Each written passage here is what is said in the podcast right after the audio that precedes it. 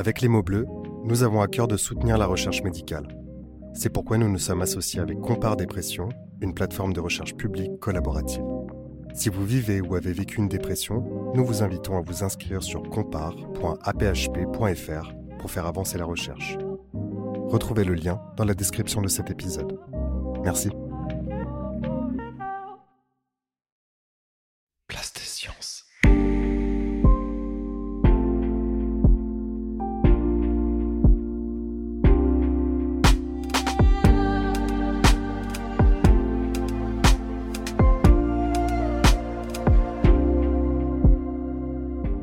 Aujourd'hui en santé mentale d'explications biologiques, psychologiques et sociales. L'exemple des addictions est particulièrement éclairant. On y retrouve en effet des prédispositions génétiques, des modes de fonctionnement psychologiques spécifiques et l'intégration dans un milieu social qui favorise la consommation.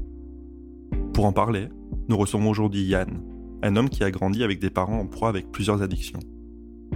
Il nous raconte comment il a vécu cette expérience de la maladie d'un proche et les conséquences que celle-ci a eues sur lui. En effet, il s'est retrouvé lui aussi pris au piège de la spirale de l'abus d'alcool pendant de nombreuses années. Il appelle aujourd'hui à mieux protéger les enfants exposés à ces situations. Si vous ressentez un malaise important et que vous ne savez pas comment en sortir, n'hésitez pas à consulter un professionnel de santé ou à appeler le 3114 si vous pensez à vous faire du mal. En cas d'urgence, composez le 15. Vous écoutez Les mots bleus, un podcast de Place des Sciences. Bonne écoute.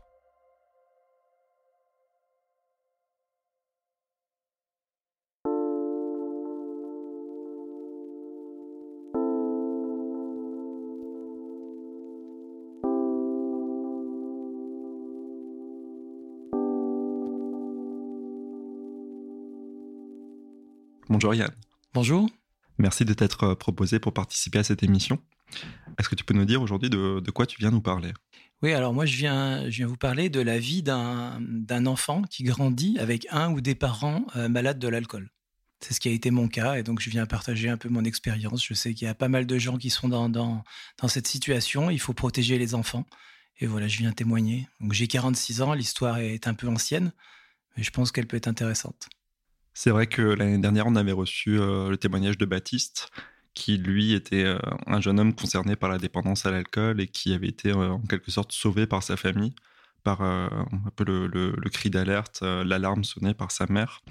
et donc toi, c'est un peu la situation inverse, puisque c'est des parents qui, étaient, qui ont été concernés par la dépendance, et puis finalement plus tard toi aussi.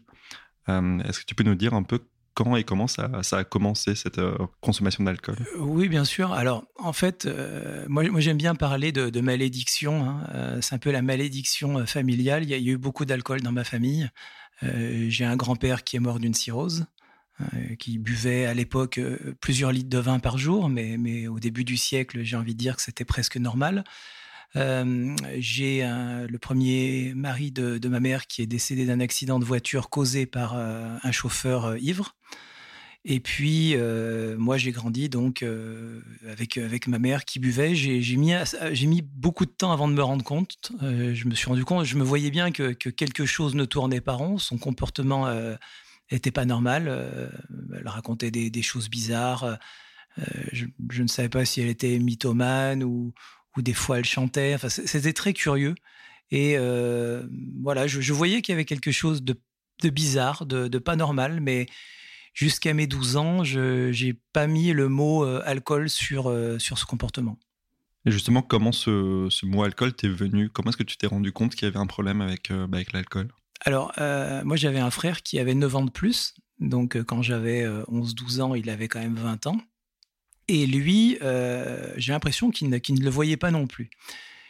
On voyait bien qu'elle qu avait tendance quand même à, se servir des apéritifs et, du vin, et qu'elle était euh, plus enjouée, plus gaie euh, après ses consommations. Mais on, bon, on n'avait pas vraiment fait le lien. Et puis est arrivé un événement où, ma grand-mère nous, nous, a sortis un après-midi. Et on, a commencé à se moquer de, de, de ma mère en disant oh ouais, elle aime bien, elle aime bien le vin. Euh, voilà, on plaisantait sur sa consommation. Et là, ma grand-mère s'est vraiment énervée, ce qui n'était pas du tout son habitude. Et là, j'avais 11-12 ans et je me suis dit mais oui, mais c'est évident, c'est ça le problème. Et, et, là, ça y est, le mot était posé. Et à partir de ce moment-là, euh, est-ce que tu en as parlé avec ta mère ou ça s'est passé, euh, ça s'est passé comment? Non. Alors moi, j'ai jamais osé en parler. Ça a toujours été le, déni. Toutes les années qui se, qui se sont suivies où finalement sa consommation s'est empirée hein, jusqu'à arriver dans des états d'ébriété euh, assez impressionnants, j'ai jamais été, jamais osé en parler. Quand elle était sobre, je n'osais pas lui parler. Et en revanche, quand elle était vraiment ivre, je la traitais de tous les noms. Donc la colère sortait euh, pendant qu'elle était saoule, mais le lendemain matin, j'étais tellement gêné, peut-être pour elle aussi, que je, ne lui en parlais jamais. Et euh, évidemment, insulter quelqu'un qui, euh, pendant, pendant la, période d'alcoolisation, ça ne sert strictement à rien, puisque de toute façon, elle a oublié le, lendemain. Donc ça a commencé quand tu étais très jeune, tu t'en es rendu compte au début de l'adolescence. Et bah, comment est-ce qu'on se développe en tant que en tant qu'enfant dans un contexte familial qui est miné par la dépendance? Il y, a une peur. En fait, pourquoi il y a une peur C'est euh, que quand on est avec euh, un parent euh, alcoolisé, les jours, où, j'étais seul avec elle, hein, c'est-à-dire le mercredi, notamment à l'adolescence, c'est qu'elle va conduire. je vais, elle va m'emmener à des activités, on va aller dans un centre commercial, et le problème, c'est qu'elle est saoule. Donc, je vois bien qu'elle a du mal à conduire, et, et, je suis donc sur la place, la place passager, mort de trouille. Euh, en espérant ne pas avoir d'accident. Je me souviens, de, très mauvais souvenirs de, coups de klaxon, pas mal de, carrosseries régulièrement abîmées. Donc finalement, c'est la peur. Ça, c'est le premier sujet, c'est, la peur en disant, euh, elle fait n'importe quoi, qu'est-ce qui va m'arriver? Et après, le, deuxième sujet, c'est la honte, c'est-à-dire que quand, on va dans des rues commerçantes où les commerçants commencent à nous connaître, vous êtes avec votre mère qui, titube, qui raconte n'importe quoi, euh, les gens regardent et c'est un regard qui est, extrêmement gênant parce que il est entre la moquerie et l'empathie finalement. Euh, ils doivent dire mais qu'est-ce qu'il fait ce gosse? Mais à côté de ça, tout le monde aime bien se moquer de quelqu'un qui titube. Hein. Euh, donc c'est très très gênant. Donc un espèce de mélange entre, entre la peur et la honte. Est-ce que ça a eu des, répercussions aussi sur ton insertion dans le milieu scolaire? Alors dans le milieu scolaire, euh, pas forcément. Euh, en revanche, quand, est arrivée l'adolescence, euh, voilà, quand je commençais à aller chez des copains ou quand ils voulaient venir à la maison, c'était toujours la honte. Puisque si j'allais chez un copain et que je restais le soir, dans quel état elle allait être Est-ce qu'elle allait pouvoir prendre la voiture, puisqu'il n'y avait pas trop de transport en commun là où j'étais et venir me récupérer. Et puis à l'inverse, euh, si je faisais venir des copains à la maison, dans quel état ils allaient la retrouver? Et le problème, c'est qu'elle était vraiment euh, très exubérante. Euh, donc, quand elle avait bu, elle pouvait raconter à un copain n'importe quoi. Alors, un, ado, ça comprend pas. Il se dit bon, bah la mère, sa mère, elle est un petit peu, un peu folle dingue. Elle est, elle, est exubérante, mais mais il met, il, pareil, il met pas le mot alcool. Il se dit hein, elle est un peu faux folle. Donc, donc encore, encore de la honte, voilà. Euh, jusqu'à jusqu'à finalement, bon, après plus tard, quitter, quitter la maison. Et ton père, dans, dans cette histoire, il, il, en pensait quoi? Est-ce qu'il en parlait? Est-ce qu'il remarquait quelque chose? Alors, c'est une très bonne question. Euh, oui, mon, mon, père le savait, hein, clairement, puisqu'il est arrivé plusieurs, plusieurs fois où, où, on retrouve ma mère euh, par terre, où elle a chuté, on est obligé de, de, même voir même de la soigner. Euh, oui, oui, il, il, le voyait il le voyait, il travaillait, les, fameux mercredis dont je parlais où j'étais avec elle. Je crois qu'il voulait, il voulait tout simplement pas le voir en, fuyant dans le travail ou, ailleurs, mais il voulait surtout pas le voir. Euh, non, non, non. sauf s'ils en parlaient dans la vie privée, en tout cas pour moi, ils n'en parlaient pas.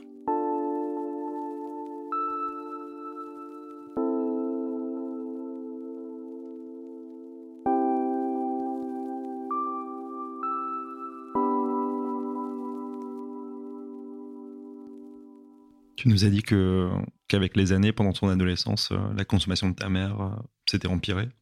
Est-ce que tu peux nous en dire un peu plus euh, sur l'évolution justement de cette consommation et les répercussions qu'elle peut avoir aussi bah, sur la personne elle-même? Comment ça se manifeste? Comment est-ce qu'on peut le reconnaître? Alors, bien sûr. Alors, donc avant, avant mes 11 ans, hein, quand je disais que je ne me rendais pas compte, j'ai quand même quelques souvenirs de repas de Noël avec des plats qui finissent par terre.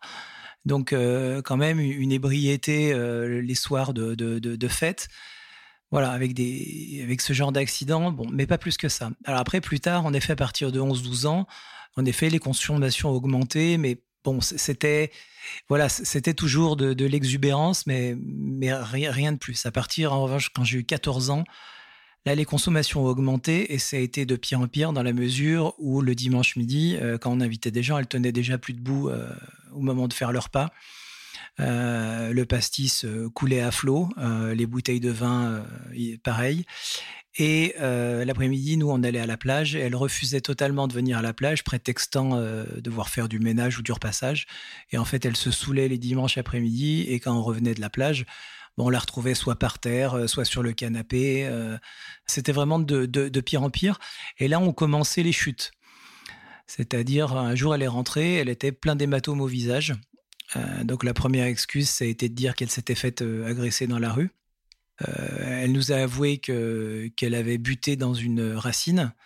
Après, donc c'était évidemment c'était les arbres les responsables mais euh, voilà, toujours alcoolisée. Donc là, il a commencé à avoir beaucoup de chutes, euh, jusqu'à des chutes graves, puisque quand j'ai eu une vingtaine d'années, donc mes, parents ont divorcé entre temps, il est arrivé certains soirs qu'elle tombe sur le, carrelage donc en, marbre.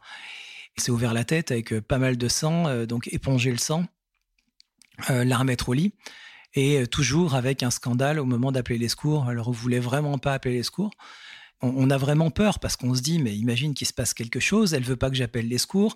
Bah, elle est lourde, hein, je veux dire, euh, il faut quand même euh, s'occuper de quelqu'un, il faut éponger le sang, lui tenir la tête, la mettre dans le lit, en se disant, j'espère qu'elle va se réveiller voilà, jusqu'à jusqu'à donc que je, je, quitte la maison où là, euh, bah, c'était plus pour fuir. Hein, C'est-à-dire que je suis parti, euh, quand j'ai eu 21 ans, je suis parti six mois aux Antilles pour fuir, clairement pour fuir.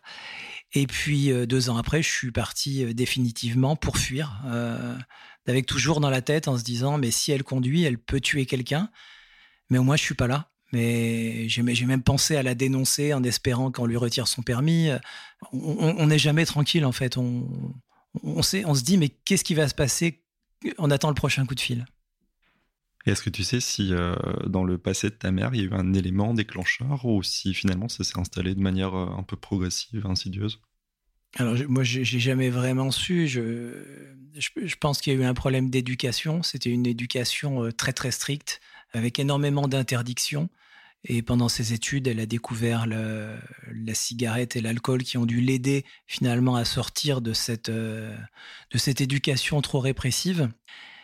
Et donc, bah voilà, on commence étudiant, ensuite on, continue de consommer, et puis bah, un accident de la vie. Donc, comme je le disais au départ, son premier mari est, est décédé sur la route. Mon frère devait avoir 7 ans. Donc, un accident de la vie par-dessus, ça, ça va pas arranger la consommation et puis par dessus euh, euh, voilà la, liaison enfin la, relation de couple avec mon père qui qui n'a pas fonctionné. Donc tout ça euh, ça rajoute des problèmes et donc ça ça rajoute des verres c'est bien que tu parles justement du tabac aussi parce qu'on sait que souvent les addictions vont un peu en groupe est-ce que justement il y a d'autres substances euh, auxquelles ta mère euh, touchait? Alors très jeune, elle, fumait en plus de, en plus de boire. Et donc elle avait arrêté, elle a arrêté une bonne dizaine d'années. donc là, là, il restait que l'alcool. Et puis finalement, après, quand je suis parti de la maison, elle a recommencé à fumer. Et là, donc, bah, le cumul alcool plus, plus tabac, donc elle a développé un cancer du palais, puis un cancer de la langue. Donc ça, c'était euh, le tabac. Et puis il y a eu autre chose par-dessus hein, qui est venu, euh, qui est venu, on va dire, euh, assez tard, mais c'est que c'est les benzos. Donc le Xanax, consultation chez, chez, un psychiatre qui, évidemment, où on ne parle pas d'alcool, hein, on, vient parler d'un divorce, mais surtout pas, de, surtout pas du vrai problème, hein, le déni total, non, je bois pas. Donc elle, allait finalement chez le psychiatre pour plutôt pour parler de son couple qui n'allait pas. Et puis le psychiatre détectait une dépression, euh, donc euh, donc Xanax, antidépresseur. Donc finalement, euh, à la fin, il y avait, il y avait beaucoup puisqu'il y avait cigarettes, Xanax, antidépresseurs et alcool. Et finalement, les, effets de toutes ces substances bah, s'ajoutent. Tu l'as dit, ça peut provoquer des, maladies, des maladies graves, mais au niveau comportemental aussi. On sait que l'alcool mélangé aux benzodiazépines, ça fait, ça fait dormir euh, beaucoup, profondément. Ça peut euh, aussi induire des comas. Euh, est-ce que justement il y a eu un problème de, aussi de finalement de mélange de toutes ces substances? Alors les, mélanges engendraient souvent des chutes, en effet, hein. donc, donc des endormissements sur le canapé, sur le fauteuil, Euh, moi, moi enfin même très jeune, hein, même bien avant, moi je me retrouvais tout seul sur le canapé le soir puisqu'elle elle, s'endormait très très tôt. Donc il y a surtout eu des chutes. beaucoup de, pertes de mémoire, mais à court terme, c'est-à-dire que le lendemain, elle se souvenait pas, se souvenait pas ce qui, ce qui était passé la veille. Euh, alors après, j'ai envie de dire qu'avec l'accident qu'elle a eu euh, vraiment sur la fin, de manière étonnante, la, mémoire est totalement revenue. Donc euh, c'était vraiment sous l'influence de, des benzos et de l'alcool qu'il y avait ces, comportements d'amnésie, puisqu'après, après finalement, ben, abstinence forcée, ça, la, mémoire est revenue. Tu nous as parlé de, cet accident à plusieurs reprises. Est-ce que tu peux nous en dire un peu plus? Oui, bien sûr. Donc, euh, donc là, c'était il y a sept ans maintenant. Donc ma mère revivait à nouveau toute seule. Parce qu'entre-temps, en fait, il y a eu plusieurs accidents. Il y a eu un premier accident où on n'a jamais, vraiment su la fin de l'histoire, mais elle a été bouillantée chez elle. Euh, donc sa version, c'est qu'elle prenait un bain euh, trop chaud, ce qui évidemment ne, tient pas la route.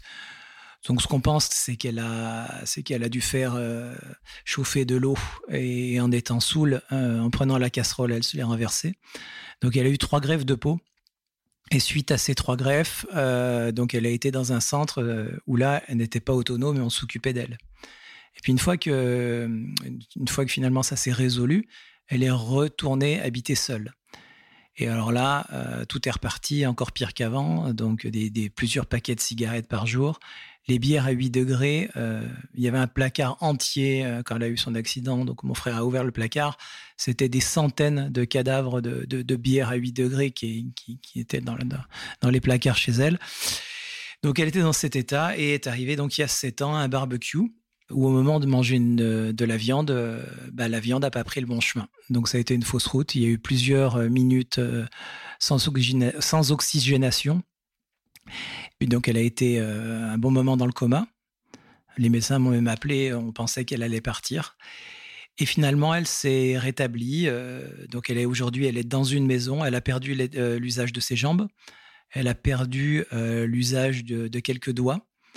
Donc, elle est sur un fauteuil roulant dans une maison où elle doit manger haché jusqu'à son dernier jour, parce qu'elle peut plus manger comme tout le monde, j'ai envie de dire.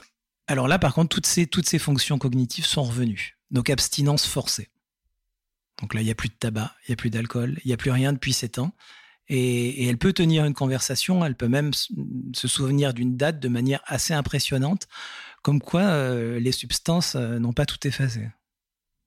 Et à l'occasion des différentes prises en charge qu'il y a pu y avoir, euh, comme tu dis aussi pour les grèves de peau qui ont suivi les brûlures, personne ne s'est dit à un moment dans le corps médical qu'il pouvait y avoir un problème de ce type, puisqu'on sait que quand une personne est dépendante à l'alcool et qu'elle arrête du jour au lendemain, il y a des symptômes de sevrage qui peuvent être assez forts, qui peuvent aller jusqu'au décès d'ailleurs.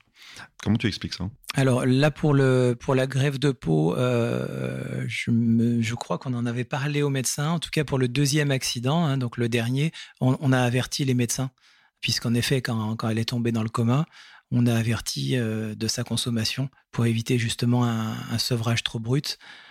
Donc, enfin, j'ai envie de dire, ça a été un sevrage sous coma. Hein. Mais, mais, en effet, hein, les, les, médecins, je ne sais pas si, si elles nous mentaient, peut-être qu'elles nous mentaient, mais ce que j'ai eu l'impression dans toutes ces années, avec toutes les consultations médicales, c'est que les médecins ne le voyaient pas. Alors, euh, peut-être qu'elles ne nous racontent pas la vérité, hein, euh, mais j'ai eu l'impression qui ne le voyait pas. Il y a même un, médecin généraliste que j'ai appelé euh, qui m'avait dit il y a quelques années qu'il voulait qu'on fasse. Oui, je comprends. Hein. Et, c'est un peu la colère aussi, hein, parce qu'il faut savoir qu'on est très très très en colère quand on est dans la situation d'enfant, en se disant mais, ils font quoi les médecins? Alors évidemment après, euh, quand je suis passé j'en parlerai plus tard, mais quand je suis passé de l'autre côté de la barrière, on comprend bien que c'est pas si facile. Mais, on a une haine euh, quand, on est enfant, on se dit mais les autres, mais qu'est-ce qu'ils font là? Ils font rien. Il l'a pas vu, mais euh, et puis à 14 ans, je me voyais pas appeler un, médecin en lui disant, vous voyez pas que ma mère boit? Enfin, je me serais jamais permis. Tu nous as dit que, ton père faisait un peu, en quelque sorte, l'autruche, qu'il essayait de, ne pas voir ce qui se passait.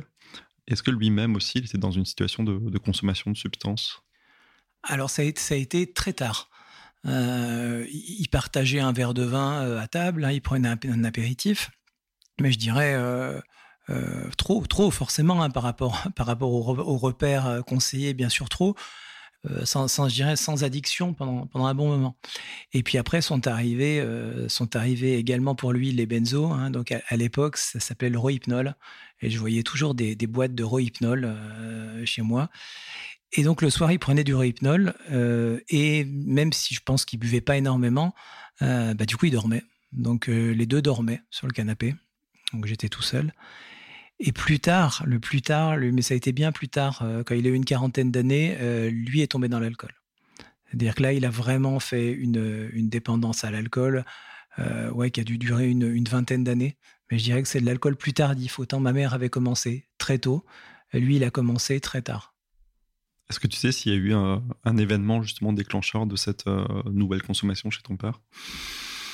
Je, pense que c'est un, problème pareil hein, d'éducation, hein, un problème de, relation avec une mère euh, trop autoritaire, euh, trois enfants, deux frères, euh, une famille au, sein de laquelle il n'a pas trouvé sa place.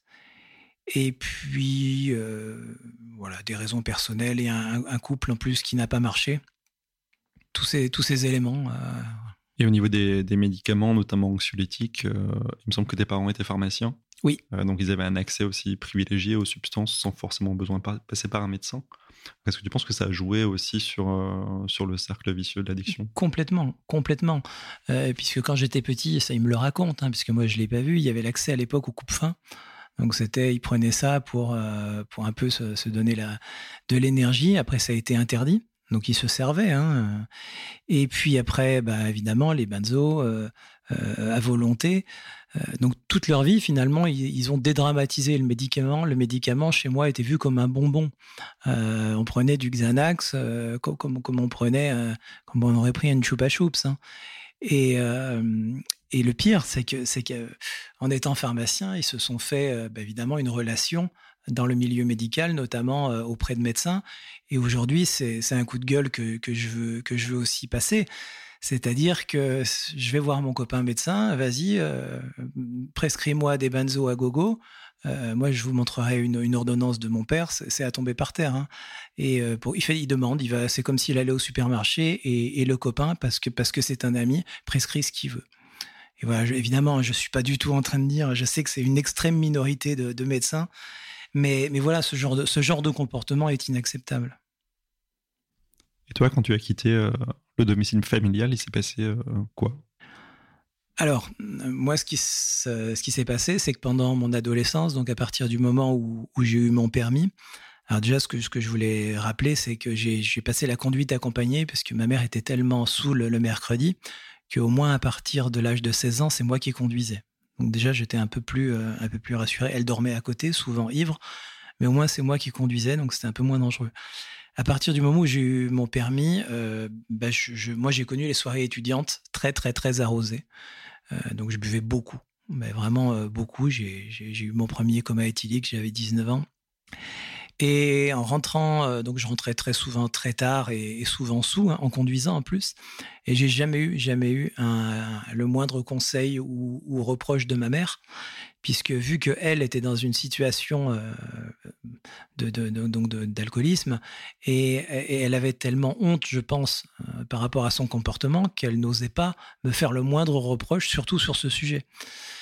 J'ai fait ma, vie d'ado, ma vie étudiante en picolant tous les week-ends, en rentrant sous, en conduisant bourré, sans que jamais personne me dise c'est pas bien. Par la suite, donc, euh, bah, a commencé le monde, euh, le monde professionnel et moi, je suis donc je suis tombé dans, l'addiction à l'alcool et ça a duré 25 ans. On dit en général que, les troubles psychiques ont un ancrage qui est à la fois biologique, psychologique et social. Typiquement, est-ce que toi, tu penses qu'il y a eu euh, bah, des déterminants à la fois génétiques, des déterminants aussi au niveau de, bah, de, ton éducation avec cet alcool qui a été totalement normalisé dans la famille et aussi ce, niveau social qui s'est ajouté avec les soirées étudiantes, etc. Oui, bah, je, crois que je. c'est ce qu'on m'avait dit, un médecin qui m'avait dit, vous êtes un cas d'école. je suis un cas d'école. Moi, je suis un addicto, je coche toutes les cases. Hein. donc, en effet, il y a l'hérédité. Ça, je suis persuadé que, qu'en effet, c'est une vulnérabilité. Hein. donc, ça, ça c'est sûr. Ensuite, il y a l'environnement dans lequel on grandit. Donc moi, j'ai vu des personnes saoules, j'ai vu de l'alcool à la maison euh, régulièrement. Donc l'alcool totalement banalisé. Un peu pareil avec les benzos, hein, quelque part. J'ai eu de la chance de de, de, pas en toucher. Mais un petit peu euh, pareil. Ensuite, euh, démarrer trop tôt, trop tôt des, ivresses, hein, binge drinking. Aujourd'hui, on appelle ça le binge drinking. Mais, ce que je consommais à l'âge de, de, 18 ans, c'était impressionnant. Je, je, tenais plus debout. Euh, donc, troisième, donc on a parlé de l'hérédité, l'environnement, le fait de boire trop tôt. Et puis, je suis quelqu'un de, plutôt de plutôt d'angoissé, euh, donc donc ça aide, hein, ça aide. Et pour sociabiliser dans les soirées étudiantes, ça aide. Euh, donc on boit pour sociabiliser parce qu'on est extrêmement angoissé, extrêmement renfermé. Et puis ça, plus ça, plus ça, et ben voilà, on, tombe dans l'addiction. Donc euh, j'ai envie de dire, je suis comme Monsieur tout le monde de l'addiction, je, je, je, coche toutes les cases. Est-ce que euh, ton père, ta mère ou toi-même, qui a eu euh, coup 25 ans de, dépendance derrière toi, euh, en garder des séquelles aussi physiques, puisqu'on sait qu'il y a pas mal de, choses qui peuvent se, euh, se, passer dans le corps après une longue consommation, des problèmes de foie, des problèmes euh, neurologiques aussi, psychiatriques. Est-ce que, typiquement, sur des consommations aussi importantes et aussi longues, on en garde des traces? Donc, ma mère, a priori, non. D'après les derniers examens, enfin, des traces, si, il y a quand même eu deux cancers, hein, deux cancers des, donc palais et, et langue. j'ai envie de dire, entre guillemets, à part ça, il n'y a pas d'autres, il a pas d'autres séquelles. Mon père n'a pas eu de séquelles. Pour moi, j'ai eu, en effet, c'était, c'était lors du, juste après une première tentative d'arrêt, j'avais fait des examens de foie et en effet, il y avait un problème sur le foie. Euh, donc c'était une stéatose. Euh, en quatre mois d'abstinence, le foie était redevenu normal. Et la deuxième et dernière fois, hein, donc là, depuis ma, l'abstinence, la bonne, j'espère cette fois, euh, là, il n'y avait rien du tout. Donc euh, non, aujourd'hui, je considère que j'ai, j'ai aucun symptôme. Les symptômes, ils sont, ils sont psychologiques, mais, mais ils sont pas physiques.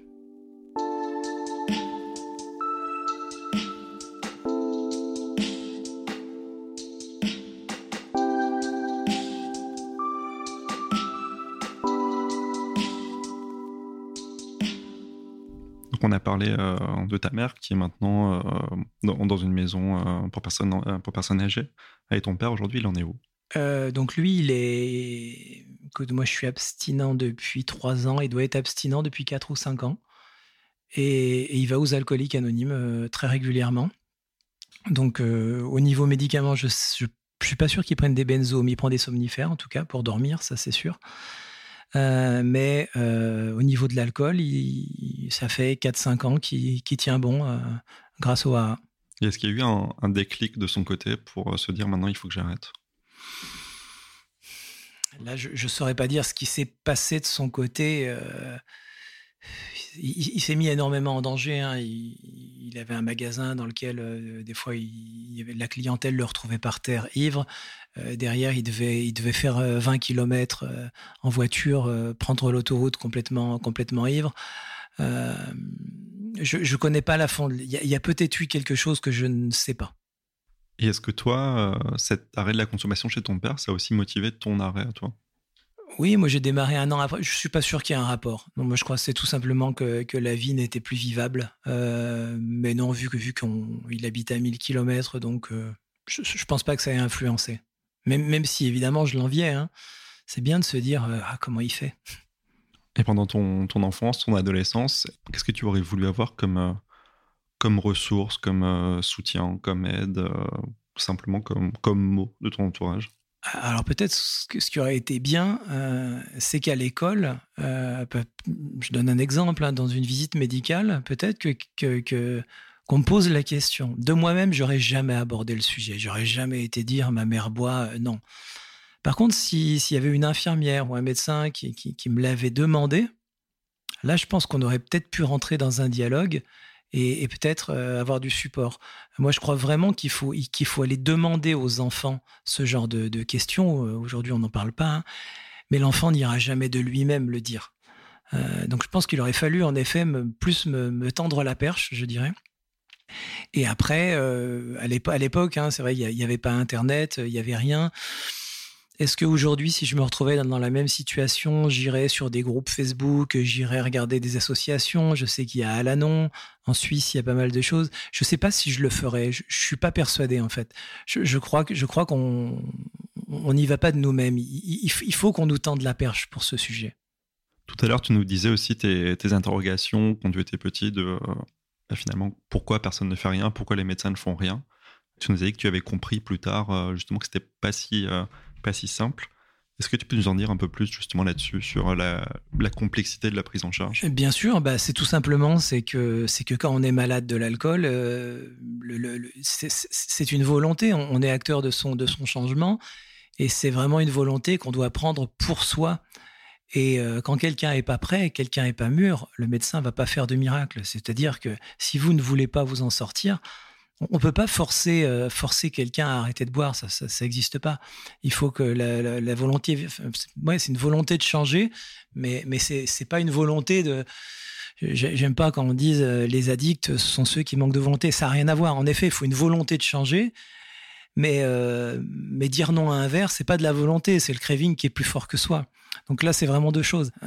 voilà, donc c'est pour ça je, je, n'en veux absolument pas aux médecins parce qu'en effet, ils avaient raison. Qu'est-ce que vous voulez qu'on fasse? Euh, peut-être qu'aujourd'hui quand même euh, il y a plus d'orientation euh, vers des associations. L'internet a, amené pas mal de choses quand même par rapport aux ressources. Je cherche une association d'entraide autour de chez moi. Je vais sur un site, je le trouve. À l'époque, on était on était un petit peu tout seul. Hein. Ton père est donc allé voir les alcooliques anonymes. C'est un mot qu'on entend relativement souvent, qui est relativement entré dans la, dans la culture populaire finalement. Mais on ne sait pas forcément ce qu'il y a derrière. Est-ce que tu peux nous en dire un peu plus sur euh, ce qu'on fait aux alcooliques anonymes? Oui, bien sûr. Alors déjà, je tiens à préciser que je ne suis pas aux alcooliques anonymes, mais c'est vrai que je suis, je suis assez passionné par, les, par ces sujets. Donc, euh, donc en fait, les alcooliques anonymes euh, sont nés autour des années 30 par un boursier qui s'appelait Bill Wilson. Et ce boursier, il avait était très dépendant à l'alcool. Et il traînait avec, avec un de ses copains qui, buvait encore plus. Puis il a commencé à dégringoler, à dégringoler. Euh, plusieurs passages en clinique. Son cas était entre guillemets désespéré. Et puis un jour, euh, son copain de son copain d'université, donc euh, qui était encore pire que lui, vient le voir et et il est rasé, il est propre, il, est clean et il dit qu'il est heureux. Alors Bill Wilson lui dit mais c'est quoi? Il dit bah écoute c'est le je fréquente le groupe Oxford où on parle entre nous de notre maladie et, en en parlant on se soigne. Donc il y croit pas trop. Et puis un jour, il va à nouveau dans une clinique et son copain revient le voir et lui dit mais faut que tu te trouves une, force supérieure euh, euh, et ça va t'aider. Et alors là, alors là, attention, je, ne mets aucun, n'y voyez absolument rien de religieux parce que je sais, je vous raconte juste l'histoire telle qu'elle est écrite. Cette nuit-là, Bill Wilson, qui est à l'hôpital, voit une lumière blanche et arrête définitivement de boire. Donc finalement, il a trouvé sa force supérieure. Et ensuite, quelques mois après, il va dans un congrès et il a une subite envie de boire. Et donc là, il, descend et il, prend le téléphone et il, cherche des alcooliques. Donc il appelle même le prêtre, il cherche des alcooliques et il trouve un médecin euh, qui va voir le lendemain qui est, qui est malade de l'alcool. Donc il va le voir et puis le médecin lui dit non mais euh, de toute façon vous pouvez rien faire pour moi et il lui dit non mais je viens pas vous soigner vous c'est en vous parlant que je vais me soigner moi Finalement, l'entretien qui était censé durer un quart d'heure va durer quatre heures. Et à partir de là, c'est là que, tout est né entre, entre, Bill et le docteur Bob. Et ensuite, en fait, ils vont réunir toute une communauté euh, de, malades de l'alcool. Ils vont en parler et entre eux, ils se rendent compte que, en croyant à une force hein, qui, n'est pas forcément religieuse, ils disent bien tel qu'on le conçoit. Et en en parlant, en fait, le principe d'en parler, on se soigne soi-même. Et c'est le principe finalement de la pérédance qui était né en, 1935. Et donc depuis, il y a des centaines de milliers de, groupes à travers le monde. Alors il y a beaucoup de moqueries, hein, beaucoup qui disent que oui, on, se donne la main, on fait notre père. Moi, peu importe, je n'aurais pas jugé, c'est pas mon. Mais en tout cas, ça marche. Pour, pour, beaucoup, ça marche. Il y a, il y a plein d'autres associations. Il hein. ne faut pas faire un focus sur les alcooliques anonymes. Il y en a plein d'autres en France. Euh, la liste, on peut les avoir sur les sites de la, le site de la Camrup. Mais euh, voilà, c'était pour la petite histoire. Tu as parlé de, de père et danse. Toi, tu es aussi euh, patient expert. Oui. Euh, est-ce que tu peux nous dire ce dont il s'agit? Parce que Baptiste aussi nous en avait déjà parlé, mais peut-être que tu as une, une expérience un peu différente. Donc, euh, en fait, pour être père aidant, enfin de patient expert, il faut être, euh, faut, faut avoir été malade d'une, bon, dans, dans, notre cas, parce qu'on est patient expert addiction, donc avoir été malade d'une addiction et être établi. Euh, à partir de là, donc moi j'ai suivi euh, des formations, euh, des petites formations en addicto, réaliser un stage, et puis on aide soit dans des groupes de parole, soit sur des forums sur internet voilà, on, aide et, et, au terme, donc on, passe une, certification. Donc voilà, l'idée c'est de c'est d'être père aidant en ayant, je dirais, un peu plus de connaissances sur le sujet. Donc bénéficier de son expérience, son savoir expérientiel pour aider l'autre. Et on, se rend compte hein, que, quand on discute avec, des patients, moi j'ai fait pendant mon stage euh, un groupe de parole en hôpital de jour où, le médecin m'avait dit euh, ils ne se sont jamais autant livrés. C'est-à-dire que c'est vraiment impressionnant quand, la personne est malade, qu'elle sent que dans la pièce il y a un père qui a vécu la même chose, qui la comprend. Euh, la parole se délie totalement. Et j'ai eu le cas également en consultation euh, d'addicto avec un addictologue où euh, déjà quand, l'addictologue dit qu'à côté c'est un ancien malade, le, patient parle. C'est vraiment impressionnant. Là, on est dans, la prise en charge. On sait que pour éviter la prise en charge, en général, il faut faire de la prévention. Comment est-ce que tu regardes aujourd'hui les politiques de prévention qui sont censées lutter contre les, addictions, qui sont menées en France ou ailleurs alors, on, va me dire, on va me dire que dans d'autres pays c'est pire, euh, mais en France, je trouve, que, c'est assez catastrophique. Hein. Euh, on, essaie quand même, euh, les lobbies de l'alcool essaient de cibler les jeunes. On voit bien l'apparition des hard seltzer il y a un peu plus d'un an, ces espèces de canettes avec les couleurs un peu jeunes, sympas, qui sont soi-disant bonnes pour la santé à, plus de 5 degrés d'alcool. Et, j'en ai vu pas mal hein, cet été sur la plage. Donc, donc ils ont réussi leur coup. Euh, donc on essaie de vraiment cibler les jeunes. Là aujourd'hui c'est la mode du zéro. Alors le zéro alcool, euh, moi je, je, évidemment c'est mieux que de l'alcool, mais c'est quand même des stratégies pour rentrer dans les familles. Hein. Donc euh, évidemment le papa maman ils acceptent que que les enfants boivent parce que c'est une zéro, mais et puis le, petit à petit ça va dévier vers vers une 5 degrés. Puis, à mon avis, le, gros problème, c'est le tabou. Euh, est-ce que dans l'éducation nationale, moi, j'aimerais bien qu'on qu'on aborde euh, le sujet des addictions et qu'on parle aux enfants? Est-ce que, est que tu, tu as un, un, papa, une maman? Est-ce que. Euh, alors que, en restant confidentiel, mais tout ça, c'est totalement tabou. Et je parle pas des publicités qui, qui sont autour des écoles, qui sont autour des, des, centres, des hôpitaux, des centres d'addictologie tout est fait pour, pour nous faire voir. En ce moment, on est, dans, on est en plein foire au vin. C'est chargé 25% sur la carte de fidélité. C'est la deuxième bouteille à moins 50%. Euh, c'est les meilleures bouteilles à moins de 8 euros. De 8 euros.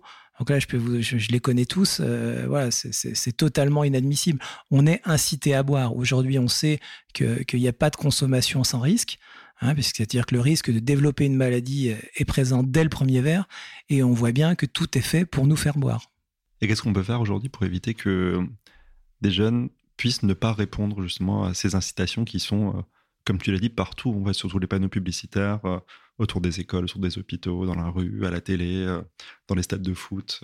Qu'est-ce qu'on peut faire bah, Je crois que les, parents ont leur rôle à jouer. Hein. C'est-à-dire qu'il faut, il faut parler, selon moi, hein, après, il faut parler du produit, mais sans le diaboliser. Euh, on va pas empêcher un enfant de boire, euh, de boire de l'alcool, on va pas empêcher de fumer un joint un jour. Ça, ça, bien sûr que non. Après, euh, je crois que je crois qu'il faut lui expliquer dans, dans, dans, des dans des mots simples ce qu'est l'addiction et, il le comprendra. Mais de, de ne pas, attention, hein, sans parler de prohibition, pas du tout, d'expliquer, voilà, attention, tu pourrais dévier, voilà ce qui va se passer. Mais aujourd'hui, c'est totalement tabou dans les familles. Mais est-ce que finalement beaucoup d'adultes eux-mêmes seraient capables de définir ce qu'est une addiction? Alors, euh, Coluche disait, un alcoolique, c'est quelqu'un qui boit autant que vous, mais que vous n'aimez pas. Voilà, je crois que j'ai répondu. C'est personne n'est alcoolique. c'est toujours le voisin qui l'est. Donc, euh, évidemment, il y, a, un déni. Parce que il y a, plusieurs choses. Soit on est juste au-dessus des repères, soit on est dans la dépendance puis il y a une frontière où il y a pas mal de gens qui sont entre les deux. Donc. Euh, Justement, est-ce que tu peux nous rappeler aujourd'hui quels sont les repères de Santé publique France concernant l'alcool? Oui, c'est deux verres par jour, cinq verres par semaine et deux jours sans alcool. Mais au Canada, euh, une nouvelle étude vient de paraître et euh, finalement, ils sont en train de revoir ces, repères à la baisse et on parlerait d'entre 0 et 2 verres d'alcool par semaine.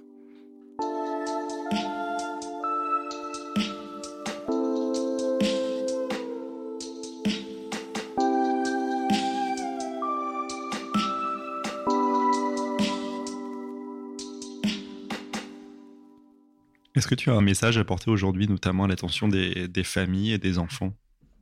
Euh, Oui, sur, euh, si je peux m'adresser, euh, c'est pas évident de, de s'adresser parce que je sais que le, sujet est compliqué. Il y a pas mal de familles dans lesquelles il y a un conjoint ou les deux, malheureusement, qui boivent. Il y a des enfants. Je crois que vraiment, celui, s'il y en a un qui boit pas, il doit penser à l'enfant d'abord. celui qu'on doit protéger, c'est l'enfant. C'est l'enfant, c'est soi-même. Je dis pas qu'il faut du tout euh, laisser tomber, euh, au contraire, hein, il faut aider celui, celui qui consomme. Mais avant tout ça, il faut, il faut protéger l'enfant. Et il faut pas le laisser dans des situations de danger, dans des situations de peur. Euh, l'enfant, l'enfant est le premier à être sauvé dans ce genre de situation. Voilà, c'est ce que je voulais. Tu nous as dit que tu étais désormais abstinent depuis trois ans. Alors d'abord, félicitations. Merci. Est-ce que tu peux nous dire ce que ça t'a appris? Justement ces, 25 années de dépendance et hum, finalement maintenant la sortie de, cette dépendance ah bah, C'est surtout que hum, la nervosité a fortement baissé. Euh, l'humeur, la dépression est totalement partie. Totalement. Hein. C'est-à-dire que l'alcool me rendait vraiment dépressif. Euh, c'est très vite parti, hein, en quelques semaines, hein, donc c'est très rapide.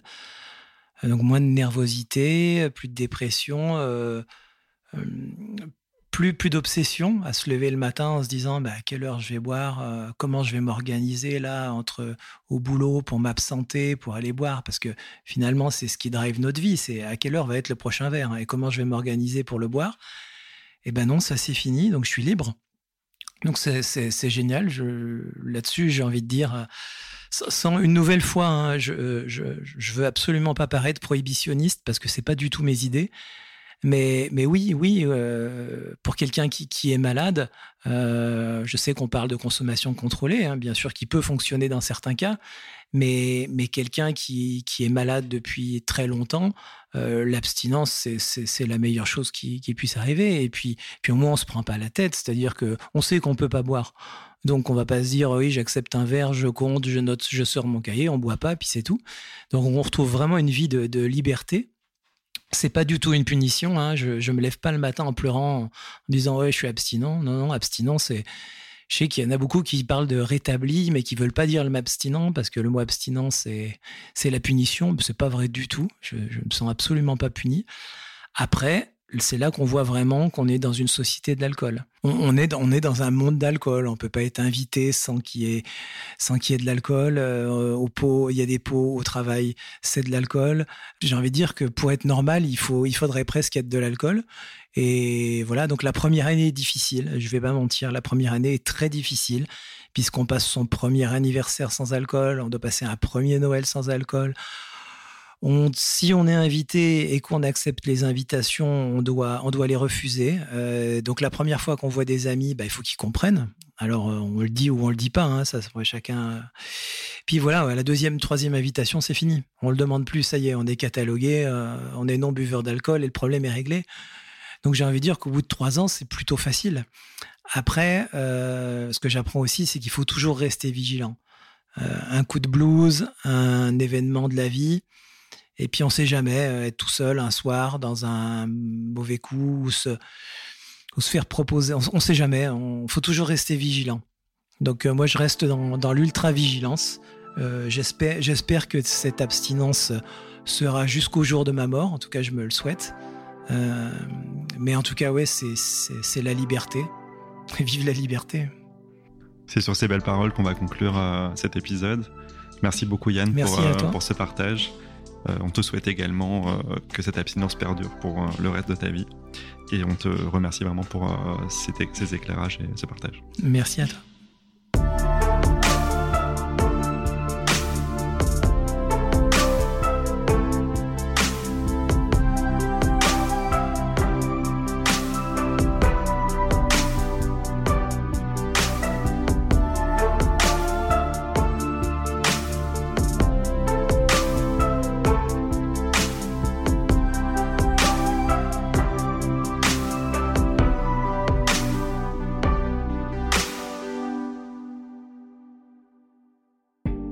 Venez d'écouter Les mots bleus, un podcast de Place des Sciences. L'épisode a été mis en musique et coproduit par Alex Rocher. L'illustration a été réalisée par Manon Combe. Si vous souhaitez nous soutenir, vous pouvez nous laisser 5 étoiles et un commentaire sur Apple Podcast ou 5 étoiles sur Spotify mobile. Vous trouverez également des ressources sur notre site placedesciences.fr. Merci de votre fidélité et de votre engagement à nos côtés, et à très bientôt.